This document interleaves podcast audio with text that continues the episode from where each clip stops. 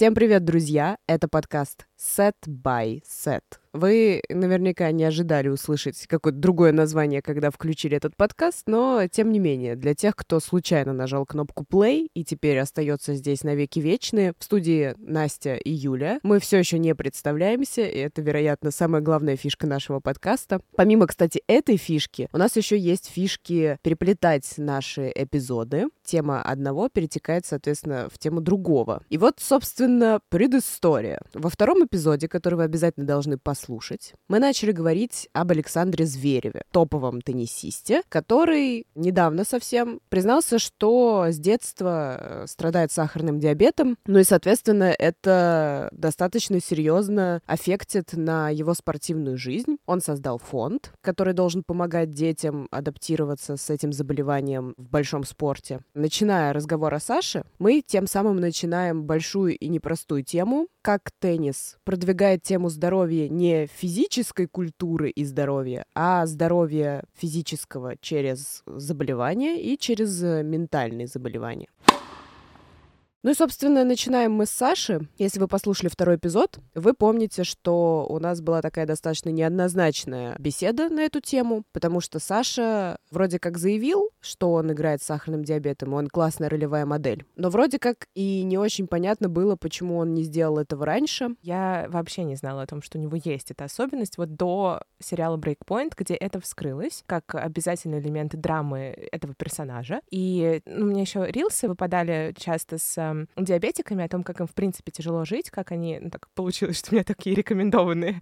И я задумалась о том, что обычно люди с такими ограничениями, они... У них вся жизнь подвержена вот контролю за сахаром, контролю своего состояния. Это в целом тяжело, когда ты просто человек, и тебе нужно постоянно эти уколы делать, да, такие шоты. Тут ты еще и теннисист с нечеловеческими нагрузками, и, ну, я, к сожалению, узнала об этом, типа, месяц назад. Не знаю, почему он раньше не говорил, и не знаю, как он с этим живет живет, как он играет. Я узнала раньше, кажется, либо из новости, где он признается в этом. Хотя так странно звучит, когда ты говоришь признается в том, что у него сахарный диабет. Вполне вероятно, именно из-за этого он и не делал подобное заявление раньше, потому что, наверное, к тебе сразу какое-то другое отношение, и всегда будет приписка Александр Зверев, который страдает сахарным диабетом. У него был какой-то пост, однозначно помню это, в день э, сахарного диабета, борьбы с этим заболеванием, о том, что вот я отличный пример того, что вы, если вы ребенок, если ты подросток, ты читаешь этот пост, что ты можешь с подобным недугом играть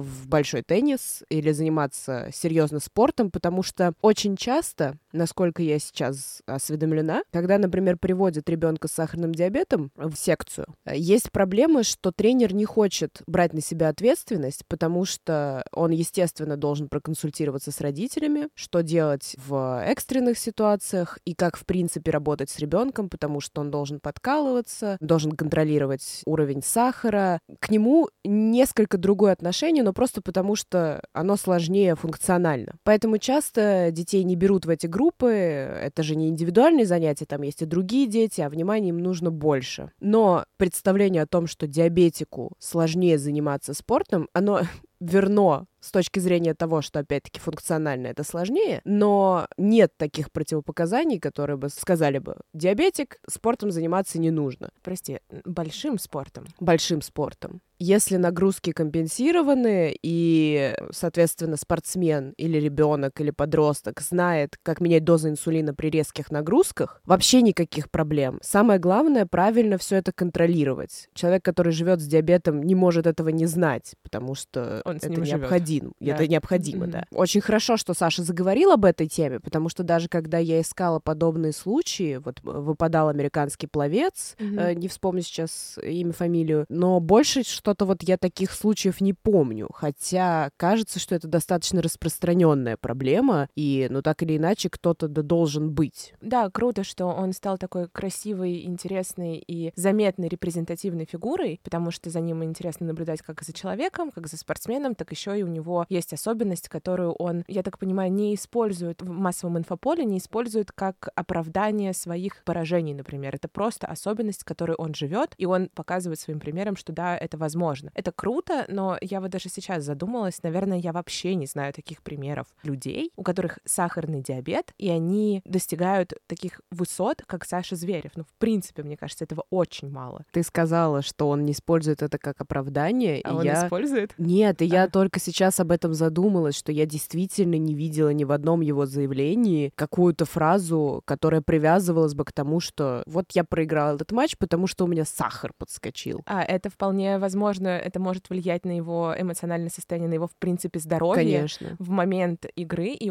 я так понимаю, да, ни разу такого не звучало, что, ну, там звучат оправдания, типа, Даня Медведев вынул палку. Поэтому, наверное, он и хорошая ролевая модель. Правильные да, ценности. я показываю, что я могу, что с этим можно спокойно жить, но это не оправдание, и это не будет э, мешать мне. Я просто с этим живу, и все. И вы тоже сможете. Хорошо, что он об этом говорит э, неприменительно к результатам. Это круто, и я просто почему об этом сказала, потому что когда я готовилась к выпуску, ты мне скинула много разных ссылочек, я по ним по всем прошлась, все почитала и подумала, что, ну, мне кажется, не очень справедливо, когда спортсмены говорят о своих каких-то ментальных заболеваниях. Вот, окей, есть физическая особенность, сахарный диабет. Окей, ладно, тут все понятно. Но когда люди начинают говорить о ментальных своих проблемах, особенностях, именно м, спортсмены в м, спорте больших достижений, мне все время, если честно, это кажется, я ненавижу себя за то, что я это говорю, но мне кажется, это неким оправданием того, что с ними происходит в момент соревнований. Потому Ух. что я знаю, что это ужасная тема. Вот от Не- кого не ожидала этого услышать, Юля. Это правда. Я даже сегодня сходила к психотерапевту сама. Я очень сильно ратую за здоровье психическое, но единственный человек, к которому I can relate, это Джокович. Единственный, кто говорил правильные вещи про ментальное здоровье, про то, как это важно, про то, как правильно нужно подходить к работе с этим. Со всеми остальными, и все, что я читала, из-за того, что у меня было много проблем, и есть много проблем, я читала и думала, так, ну нет, мне кажется, человек придумывает. Уж извините, но, по-моему, это вообще не так, не так это происходит, и зачем вообще это говорить? Так, давайте на примерах. Давай. Вот у меня одним из главных примеров э, была Паула Бадоса, экс-вторая ракетка мира, испанская теннисистка. Мне она очень нравится как спортсменка. То, о чем мы говорили, когда обсуждали, что спорт нужно правильно представлять, когда ты выходишь с корта, и ты, оставаясь спортсменом, ходишь на мероприятия, правильно себя презентуешь. Ее пары сейчас со Стефаносом Циципасом, Цицидоса, это один из главных, мне кажется, обсуждаемых инфоповодов, помимо того, что происходит на Мгм. корте в теннисе. Так вот, э, Паула Бадоса несколько лет назад признавалась в том, что борется с депрессией, и это достаточно сильно влияет на ее результаты на корте. И я, например, специально послушала несколько ее интервью. Мгм. WTA выкладывала отдельную серию, посвященную ментальному здоровью с несколькими спортсменками. Я почитала ее интервью, и у меня не возникло, честно говоря, никаких вопросов. В первую очередь потому, что я, наверное, замечала на корте, когда происходят те вещи, о которых она говорила и в брейкпоинте, и в интервью, например, панические атаки Мгм. когда человека переклинивает настолько, что ты, анализируя по физическим параметрам, такого не должно случиться, но неожиданно происходит что-то, из-за чего она просто выключается из происходящего. И то же самое происходило с Марией Сакари, греческой теннисисткой, которая сейчас в топ-10 входит. Поэтому не очень Вот. понимаю твой поинт. Панические атаки. Я тоже видела эту информацию в одной из ссылочек, которую ты скидывала. Ну, э, паническим атакам у меня, в принципе, вопрос, потому что у меня они случаются. И то, что делает мой психотерапевт, мы учимся с этими паническими атаками жить. Когда они случаются со мной на работе, неважно, еду я домой, делаю ли я какие-то дела в процессе, неважно, это не должно влиять на процесс того, как я работаю, на результат. И здесь я понимаю, что я там не могу сравнивать свою работу с работами теннисистов, которые в топ-10 тем более, это величайшие люди, э, достигли просто невероятных, недосягаемых для меня высот. Но паническая атака — это то, с чем ты можешь справиться. Классно, когда, наверное, теннисист об этом говорит, что, типа, они у меня есть, и тоже это хорошая ролевая модель, другие могут это увидеть. Но вот я видела информацию, не могу вспомнить, кто это говорил, какой-то теннисист-мужчина. Он сказал, что он снялся с соревнований, потому что у него случилась паническая атака, и для меня это очень странно. ну, типа, это паническая атака достаточно частое явление, к сожалению, это часто происходит, с этим можно справиться. Сниматься с матча из-за этого, по-моему, очень тупо. Давай так, насколько я понимаю, сила панической атаки разная у mm-hmm. каждого человека. Бадоса когда говорила о том, что не сразу поняла, что у нее действительно серьезные проблемы, указывала на тот факт, что она не сразу начала отслеживать силу и глубину происходящего. Mm. У меня есть предположение, что, во-первых, конечно, когда у тебя происходит паническая атака на глазах у миллионов зрителей, да, это, это немножко другая история, mm-hmm. да. И то, наверное, с какой силой у этого теннисиста, о котором ты говоришь, mm-hmm. произошла паническая атака, если она произошла действительно. Ну, я, может быть, даже найду этот момент и скину в наш телеграм-канал. Set by set. Да, подписывайтесь, чтобы увидеть и поспорить со мной. Но это действительно то, что он сказал. Вот цитата. «Я снялся, потому что у меня была паническая атака». Но для меня это реально не причина. Панические атаки случаются у всех. Они же не сразу начинают с этим работать, работать. Mm-hmm. И та же Саккари в своем интервью тоже говорила, что спустя некоторое время, когда я поняла, что я с этим не справляюсь, сначала я начала работать с психотерапевтом, потом к этой работе присоединился также спортивный психолог. Mm-hmm. И вот в тандеме с ними за год мы достигли многого, но еще многое не исправили. То есть для меня это звучит как реальная работа, и то же самое с Бадосой. Она говорила в брейкпоинте, что очень многое зависит от ее команды, потому что они в соответствии с тем, что говорит психолог, психолог, выстраивают с ней общение и правильно ограждают ее от определенных тоже инфоповодов, от стрессов. И если ты вспомнишь, там в первом сезоне есть момент, когда Бадос разговаривает со своим тренером после выступления как раз на турнире в Мадриде. И Бадоса его проиграла, причем проиграла достаточно разгромно, как раз из-за того, что ей стало плохо на корте в психологическом состоянии у нее, оно ухудшилось mm-hmm. очень сильно. Он ей сказал, как только ты в следующий раз подобное почувствуешь, не надо играть дальше, останавливаешь матч и снимаешься. Нам важнее то, как ты себя чувствуешь и как ты с этим справишься. О, это круто. Ну, видишь, я же э, свое мнение базирую на тех статьях, которые ты мне скинула, а это выжимка, это какой-то один комментарий, который был сказан на пресс-конференции, и поэтому это воспринимается как оправдание. Это вот как раз то, о чем я говорила про Зверева, что вот он таких заявлений не делает про сахарный диабет. А тут это звучит, как я несколько лет боролась с депрессией, поэтому у меня такой плохой сезон. И я такая, ну, я тоже несколько лет боролась с депрессией. Это никак не оправдывает того, что я должна была ходить там сдавать экзамены, учиться, искать работу и пытаться оплачивать все то, что мне нужно было оплачивать. Да, Поэтому... но я просто не хочу э, э, такой тонкий лед. Не хочется, чтобы это звучало как обесценивание, но... Но звучит в моих устах. Нет, но мой поинт про одно дело, когда у тебя паническая атака случается на работе, где в офисе три человека, а другое дело, когда ты стоишь на гранд-слэме, где на тебя смотрят миллионы. И я очень слабо себе представляю, что ты испытываешь, когда ты не можешь справиться с тем, что внутри. Очевидно, что если у тебя вывернулась нога, и все это видят, и ты кричишь от боли, это как будто тебя сразу оправдывает. Mm-hmm. А когда люди не видят, что у тебя внутри ломается, а ты это чувствуешь, Наверное, это очень страшно. Наверное. Мне сложно представить себя на месте таких людей, именно потому что я прошла большой путь в терапии, и, наверное, мои слова должны звучать тогда более мягкими и экологичными, но, правда, я понимаю, что с этим можно работать, и, наверное, мой основной поинт и моя основная претензия в том, что а почему тогда это так распространено, и почему тогда на ранних этапах это не начинают отслеживать, с этим не начинают работать? Зачем доводить это до того, что паническая атака случается на глазах у миллиона зрителей, зрителей, и ты не можешь с этим справиться, и ты в итоге проигрываешь матч или вообще снимаешься с турнира. А это огромный вопрос, который, мне кажется, можно рассматривать с нескольких сторон.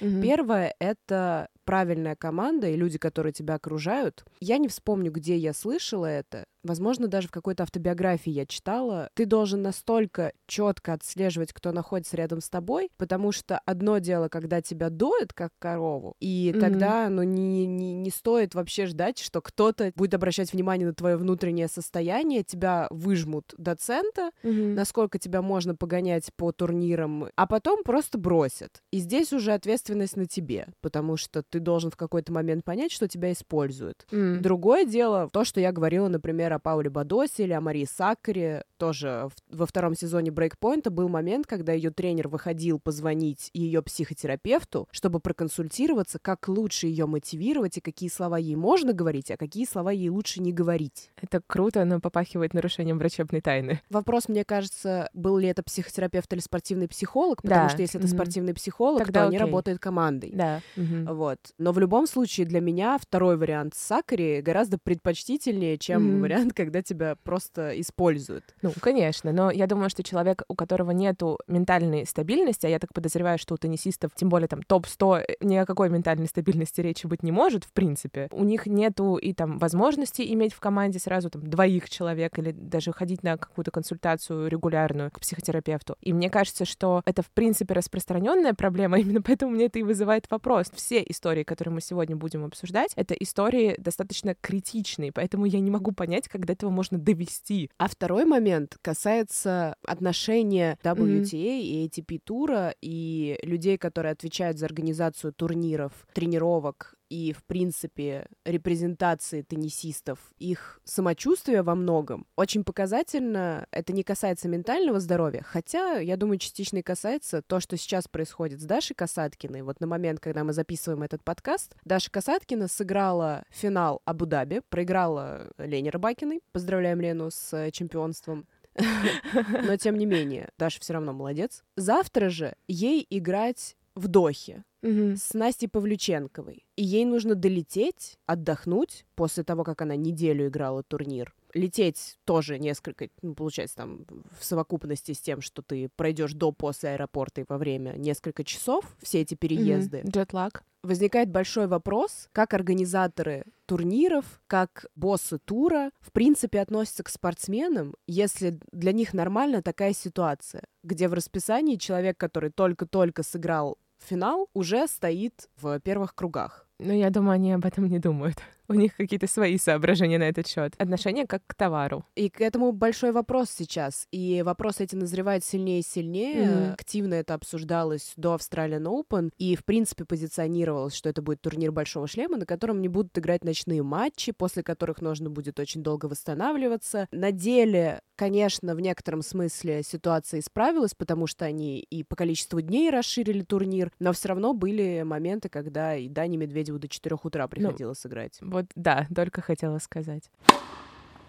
Давай, наверное, перейдем к какой-нибудь еще истории, которые меня Не поразили. Да. Что думаешь по этому поводу? Это вообще вызвало у меня массу вопросов еще и на момент брейкпоинта. Для меня, в принципе, люди, которые скатываются в употребление наркотиков, э, в алкоголизм и в решение своих проблем этими способами, опять же, ненавижу себя за то, что я это говорю, но для меня лично это проявление большой-большой слабости. И для меня, когда я читаю все, что он говорил про этот период своей жизни, когда ему было так плохо, когда он хотел бросить теннис, когда он ушел в решение своих проблем путем употребления запрещенных веществ, я думаю, а что все вокруг тебя делали? А ты вообще как до этого докатился? Что должно произойти в твоей жизни такого, что вот все вокруг тебя играют в теннис, у всех все ну, получается или не получается, у всех точно такие же драмы, как у тебя в жизни, но ты такой, окей, я пошел решать свои проблемы алкоголем. Но для меня это странно странно. Зачем так делать? Это не ситуация, когда тебе нужно искать бесплатного психолога, потому что ты не можешь себе позволить э, помощь.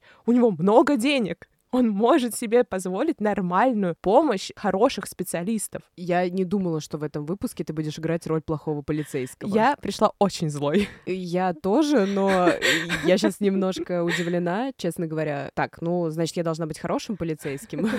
Но... Не обязательно я могу за двоих. Это будет исключительно по моему внутреннему ощущению. Давай начнем с того, что меня больше всего поразило в этой истории. Ник Кирис, как уже много раз говорилось в этом подкасте, персона неоднозначная, но момент с тем, что он был на грани самоубийства, меня, честно говоря, поразил. Там очень правильно был выстроен акцент, когда ты играешь на турнире, и тебя все видят вот этим плохим парнем, который делает все эти невероятные вещи на корте, но при этом никто не знает, что у тебя под рукавом шрамы от э, селф-харма. Я сейчас расплачусь. Это типикал история абсолютно любого человека. Ну, окей, может быть, не любого, но я имею точно такой же опыт. Никто вокруг меня не знал о том, что я с собой делаю и на каком состоянии я нахожусь. Я нахожусь на грани жизни и смерти. Я была в ужаснейшем состоянии. Мне не помог никто. Ну, это правда несравнимо. У меня вообще не было помощи. И мне все равно приходилось жить свою жизнь. Я понимаю, что окей, у них больше ставки, они выше, потому что от них больше людей зависит. На них давит общество, давят болельщики, давит семья. Говорить про самоубийство, я понимаю, что это ужасно. Надо находиться в просто крайних ситуациях в своей жизни, чтобы об этом задуматься. Но когда у тебя есть возможности решить эту проблему, почему надо уходить в наркотики? Так в этом и смысл, что история Ника Кириса — это история человека, который прошел через самые низы, потому что в какой-то момент он не справлялся с тем, что происходит. И да, здесь большой вопрос э, к его окружению, хотя его менеджер рассказывал о том, как он вытаскивал его из разных ситуаций, умолял заняться психотерапией, по ночам искал его по клубам. Его никто не бросал, его семья сильно за него переживала. Все равно всегда есть момент того, насколько человек понимает эту проблему, может ее в данный момент решить. Нику повезло, что он смог преодолеть вот эту грань, где он был на моменте близком к самоубийству, не перейти эту черту и начать работать с этой историей. Потому что, дойдя до финала Уимблдона, он уже подходил к этому достижению в состоянии человека, который прошел через все эти проблемы и начал с ними бороться, подключил свое окружение, потому что он много раз говорил, без своей семьи я не справился бы. Они все об этом знали, они знали, как правильно себя вести по отношению моим вспышкам гнева, по отношению к моим эмоциональным провалам, и что мне и им нужно делать в этот момент. И это отличная история, которая очень важна для многих людей, которые через это проходят в одиночку. Что да, ты можешь с этим справиться, посмотри на Ника Кириса. Посмотри на Ника Кириса, окей. Но это не лучший пример того, как с этим можно справиться. И, ну, вот ты там говорила, что, я так понимаю, с его слов, что его семья знала, как поступать, например, с его вспышками гнева. Но я так понимаю, что ничего не изменилось после этого. Он все равно остался очень агрессивным на корте. Он все равно достаточно абьюзивно себя ведет по отношению к своему боксу, к людям, которые вообще-то в него очень сильно верят и зависят от него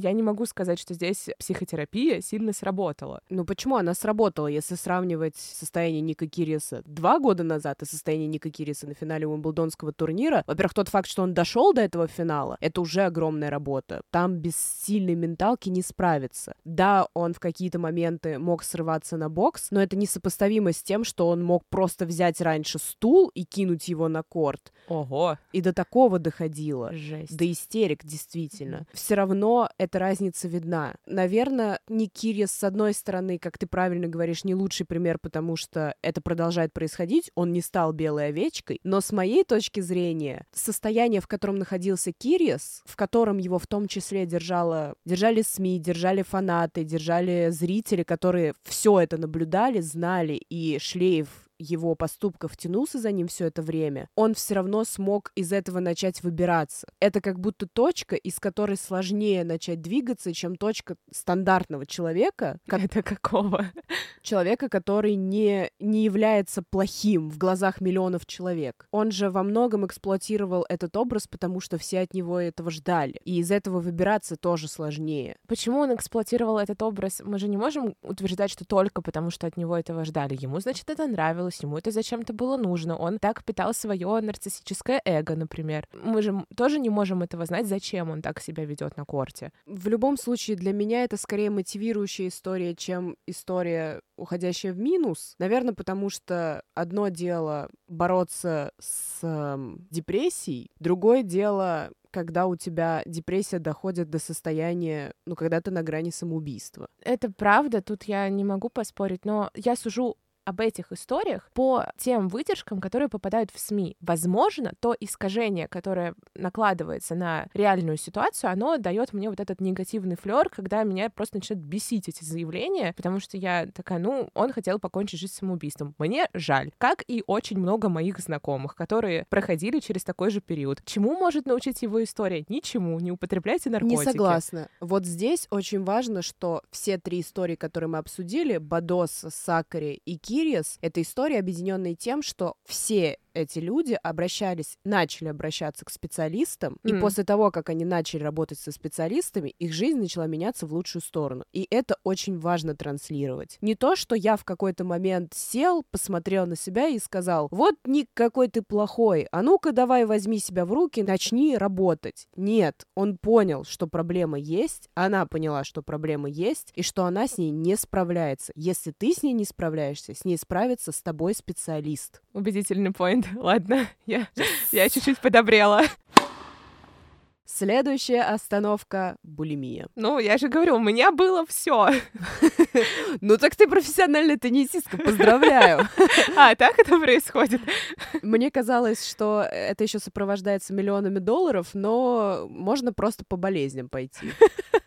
Ну тогда я собрала полный пакет. У нас, значит, француженка Каролин Гарсия, прекрасная теннисистка, которая, кстати, стала достаточно известна уже в... Не выстреливала, например, как Бадоса, которая выиграла юниорский Ролан Гарос и стала сравнима с Марией Шараповой в масс-медиа. Вот Каролин Гарсия — француженка, которая действительно большим трудом добилась очень хороших позиций в женском туре, и она признавалась, что переживала булимию. Казалось бы, теннис это тот вид спорта, который максимально не связан с проблемами с э, питанием, с весом, с внешностью. Но у нас есть несколько примеров. Каролин Гарсия, Мартина Тревизан. Вот Каролин Гарсия признавалась, что переживала булимию. Мартина Тревизан боролась э, помимо депрессии с анорексией. И это два разных случая, потому что Мартина Тревизан — это история очень и очень тяжелых детских, юношеских переживаний и проблем с семьей. А вот у Каролин Гарсии были проблемы с питанием в том числе из-за спорта. Ну, я с тобой тут согласна, что это два разных случая, но я при этом очень хорошо понимаю, почему в теннисе возникают проблемы с питанием. Мне кажется, это очевидно, когда ты сжигаешь очень много калорий, тебе хочется есть больше, но у тебя есть все равно еда делится на правильную или неправильную, так или иначе, на еду, которая тебе помогает и улучшает твое здоровье, но есть еда, которую хочется, а есть ее нельзя, потому что у тебя потом тренировка, тебе будет плохо, или у тебя тренировка на следующий день. я прекрасно понимаю, как у тебя могут развиться эти паттерны. И тем более в случае с э, Тревизан, когда плохие пищевые привычки развиваются, потому что тебе нужно что-то доказать своим родителям в подростковом возрасте, и тебе этот теннис вообще по боку, потому что у тебя основная проблема — это твоя проблема с родителями. Вот тут я, я очень,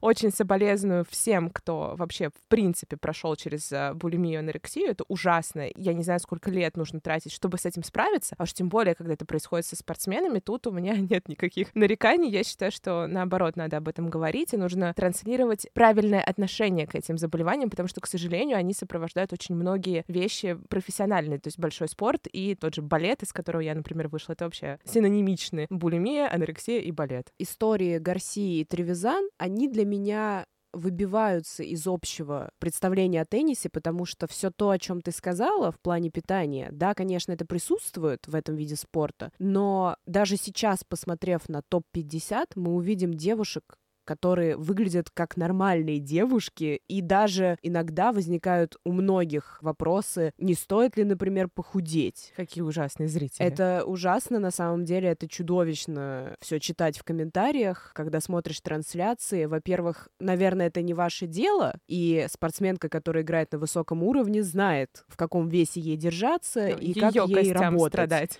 С ними работают команды специалистов, которые, наверное, как-то разберутся сами, не говоря уже о том, что это невоспитанно подобные вещи в принципе транслировать. Это правда. Ну, слушай, я просто понимаю, почему эти привычки вообще могут возникнуть. Окей, там у Тревизана эта история с а, мамой, это немножко отдельная вещь, это, в принципе, свойственно многим подросткам, к сожалению. А вот если про булимию, ну, это же очевидно. Вот если наркотики и алкоголь ты можешь просто не употреблять и сказать нет, это то, через что проходила я. Например, есть 12 шагов, ты работаешь в зависимости. Также есть 12 шагов для тех, кто зависит от еды, например, я. И когда ты приходишь в 12 шагов от еды, тебе первое, что говорят, ну, у нас такая проблема, еду бросить мы не можем. Мы не можем отказаться от еды, ты всегда должен что-то есть. И когда у тебя такие стрессы, такие перегрузы, твой организм нуждается постоянно в еде, богатой всякими элементами, сильно больше, чем обычный человек, потому что ты много тратишь на тренировках. Так еще у тебя стрессы, у тебя еще нервы, ты еще, скорее всего, не в курсе, что существуют психотерапевты, от тебя куча всего требует, и, конечно, в какой-то момент у тебя единственная радость, которая остается в жизни, уровне, а еда — это всегда радость, это всегда связано с эндорфинами, у тебя единственное, что остается, это еда, и ты начинаешь есть. Очень правильно здесь трансляция отношения к этой теме у Новака Джоковича, на мой взгляд, с некоторым перегибом, но, О, с другой да. стороны, кто я такая, чтобы судить великого чемпиона? Мне просто интересно наблюдать за тем, как он об этом рассказывает, что в какой-то момент он понял, мне тяжело играть, мне тяжело проходить через какие-то этапы серьезных турниров, я обратился к нутрициологу, к врачу,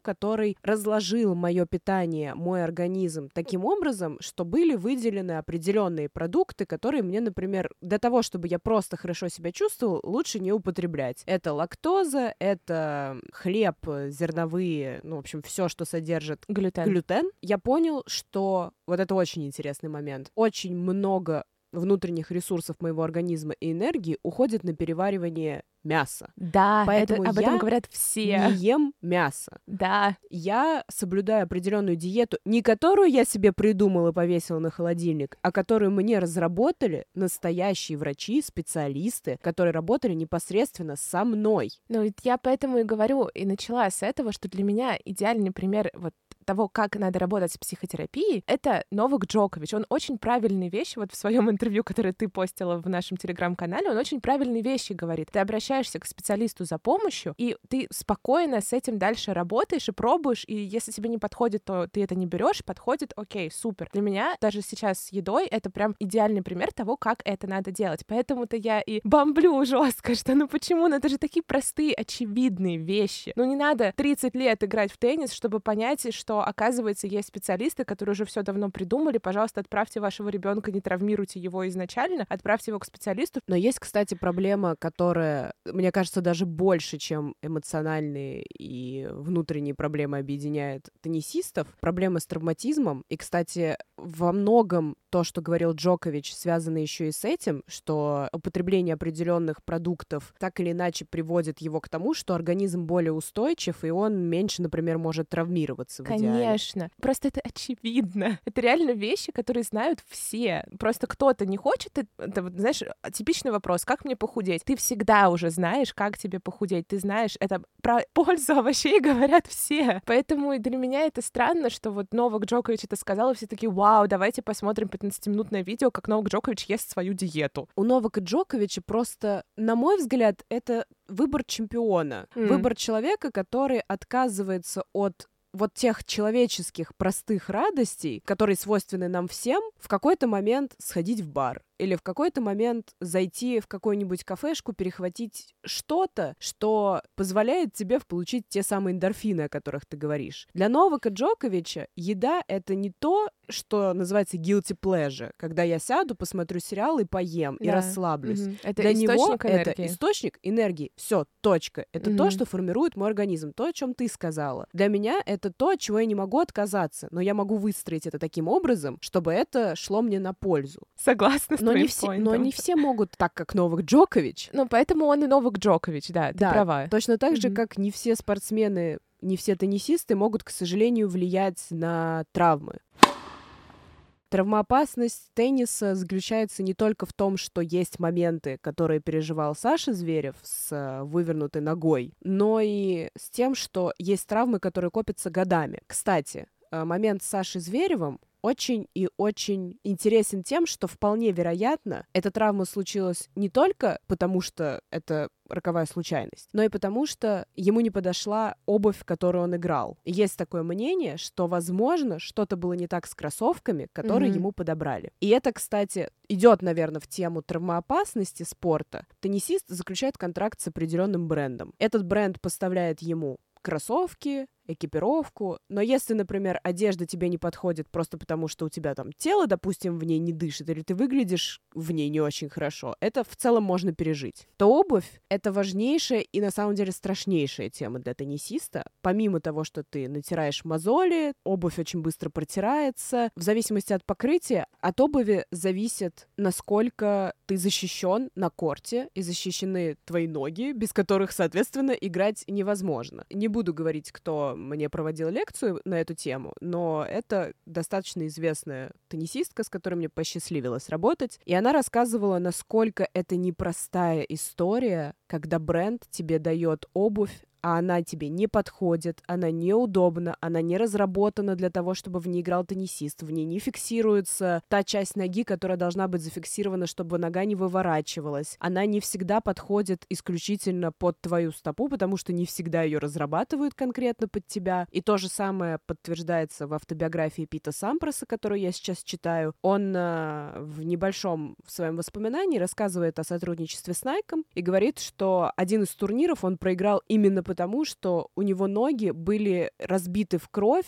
из-за кошмарных кроссовок, которые не были рассчитаны на корт, не были рассчитаны на игру в теннис. Там должны быть зафиксированы определенные части и должна учитываться анатомия ноги определенным образом. Прикиньте, как сложно. Да, я тоже сейчас об этом подумала. Это же, это же ужасно. Это факторы, которые ты не можешь их изменить. Тебе в чем-то надо играть, контракт у тебя подписан все, тебе дали эти кроссовки. Ну или теннисисты, у которых нет контракта, и им нужно покупать обувь такую для массового потребителя, и они ничего не могут сделать, не могут это адаптировать, или как балерины отбить э, стакан, они не могут. И это всего лишь капля в море травмоопасности, с которой сталкиваются теннисисты. Молчим про стертые, опять-таки, хрящи, сухожилия, растянутые мышцы, порванные. Ну, come on, это, прости, но это же реально то, что случается в любом э, спорте больших достижений в любом виде спорта. На что ты соглашаешься изначально, на что ты подписываешься. Да, это ужасно. Вопрос с экипировкой меня, правда, немножко триггерит, потому что я понимаю, что ты не можешь кастомизировать одежду под себя, чтобы тебе было комфортно в ней играть. Но история с травмами, я думаю, нам нужно отдельный выпуск этому посвятить, чтобы обсудить э, все травмы и как с этим жить, и как с этим работать. Но это реально то, на что ты подписываешься, когда ты берешь в руки ракетку и решаешь, что да, окей, я буду теннисистом, я хочу стать первой ракеткой мира, ну окей, с этим совсем идут вместе и целый пакет травм. Соглашусь, но вот момент с травмами, я думаю, стоит закончить на факте, который объединяет, например, все спортивные биографии, которые я читала и смотрела. Да, ты подписываешься всегда на это, но это как контракт с дьяволом. Mm-hmm. Рано или поздно это случится, Мелким но никто почерком. и никогда к этому не готов. Травмы mm-hmm. всегда происходят максимально неожиданно. Чаще всего это случается тогда, когда ты уже очень близок к тем целям, которые ты себе поставил, и восстановление после этих травм тяжелейшее и страшнейший период в жизни спортсмена.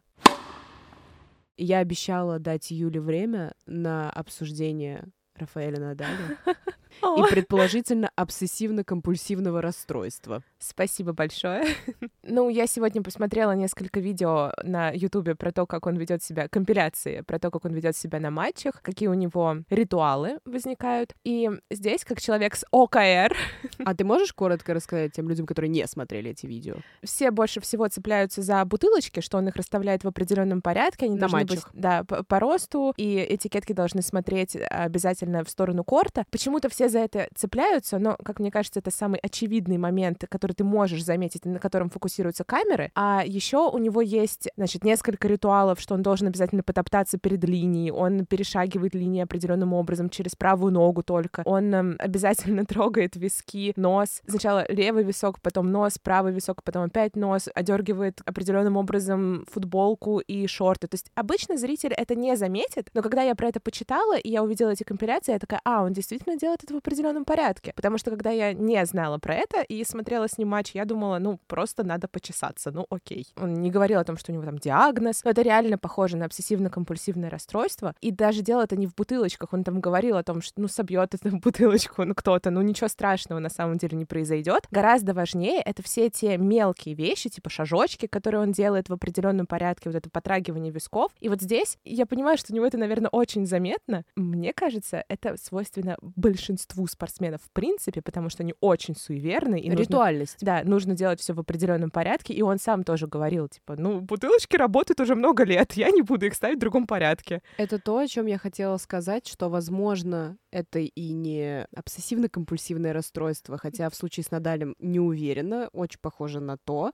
Очень. Но поэтому, например, теннисистов так легко пародировать, и они так легко узнаются, потому что вся эта ритуальность, которая присуща им на подаче, во время выхода на корты, она повторяется из раза в раз. И учитывая сколько матчей турниров они проводят за сезон, ты уже к этому привыкаешь, и потом, если кто-то это спародирует, ты сразу скажешь, о, это Надаль, все понятно. Но у Надаля еще почему я думаю, что это больше похоже на ОКР, чем обычную ритуальность, потому что он сам про это говорил, что это помогает ему концентрироваться, и это супер важно. Это не помогает ему выигрывать, от этого не зависит победа, от этого зависит его внутреннее состояние. И как у меня ОКР проявляется в моменты, когда я максимально напряжена, тогда мне нужно сделать определенный порядок действий только с тем, что меня триггерит. Так и, ну, в обычной жизни, когда меня ничего не триггерит, я спокойно ко всему отношусь, мне не нужно там сидеть и выполнять свой порядок действий. Так и у него он это делает в момент матча, когда ему нужна максимальная концентрация. И поэтому я тут тоже такая, ну, вот у него особенность, особенность его психического здоровья. Ничего страшного. Так человек себя ведет, это окей, мне нормально с этим, и он нормально к этому относится, адекватно. И все остальные, кстати, нормально к этому относятся. Есть э, знаменитое видео, когда Болбой поднимает сбитые бутылочки Надаля и ставит их в том порядке, в котором обычно расставляет Надаль, потому что ему важно, чтобы Надаль нет, чувствовал нет, нет. себя хорошо на Я корте. читала, что их специально на это учат болбоев, чтобы они каждому спортсмену знали индивидуальный подход и их индивидуальные привычки в момент матча. Прости, что я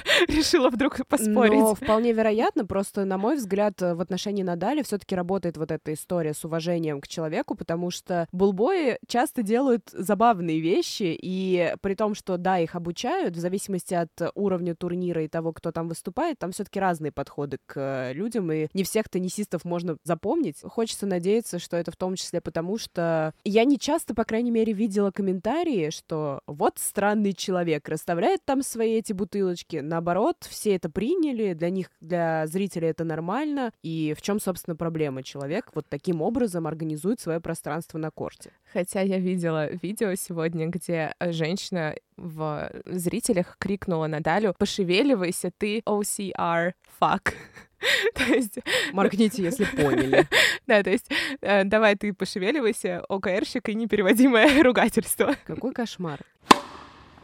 Я думаю, что закончить э, этот выпуск нужно, во-первых, тем, что мы обещаем вернуться снова с этой темой относительно травматизма тенниса. И тема очень обширная, так за один выпуск ее не обсудишь, но мне кажется, важно сделать два вывода. Первый, что касается последнего примера, который ты привела с этой кошмарной зрительницей, давайте, пожалуйста, будем добрее. Даже мне, человеку, который не играет на корте, а просто смотрит трансляцию, чудовищно тяжело читать комментарии, которые, мало того, что это не очень воспитано, так еще и, ну, это просто по-человечески плохо выглядит, когда вы по внешности, по поведению и вообще по любым признакам унижаете человека, который вообще вам ничего не сделал. Особенно страшно это в контексте того, что сейчас многие теннисисты начали выкладывать скрины того, что им пишут после проигрыша, mm-hmm. что вы на них поставили. Когда они проиграли, начинаются угрозы. Какая э, жесть. Угрозы, унижение, э, угрозы семье. Ну, в общем, короче, кошмарные вещи. В общем, не надо так делать. Это, это не по-человечески.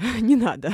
Остановитесь, люди. Второй вывод, вы можете быть более доброй, чем я, не обесценивать э, истории людей, э, особенно великих теннисистов, которые выступают как хорошие ролевые модели и говорят правильные вещи, но можно быть более придирчивой. Я думала, что второй вывод будет, если вы действительно испытываете серьезные проблемы, помните, что помочь решить их всегда могут специалисты. Если это проблемы, связанные с физическим здоровьем, это врачи, которые непосредственно занимаются тем, что у вас болит. Если это проблемы с внутренним вашим состоянием, это врачи и специалисты, которые занимаются, собственно, психиатрией, психотерапией. Поверьте, мы здесь в студии собрались как люди, которые сталкивались с этим неоднократно и очень хорошо понимаем, что это важно. Это пройдет, и все будет хорошо. И это пройдет. До следующего выпуска. В котором мы читаем книгу Марии Шараповой. О, кстати, да. В следующем выпуске, который будет э, приурочен к мартовским женским праздникам, но не только этому, но и дисквалификации Марии Шараповой, вспомним прошлое, мы читаем книгу автобиографию Марии Шараповой и неудержимая. Открываем тем самым наш книжный клуб. Так что, если вы хотите подготовиться, тоже, пожалуйста, пожалуйста, прочитайте. Книжка интересная. По-братски, ребята. Давайте, да. И на телеграм-канал подписывайтесь, не забывайте. И слушайте нас на всех платформах.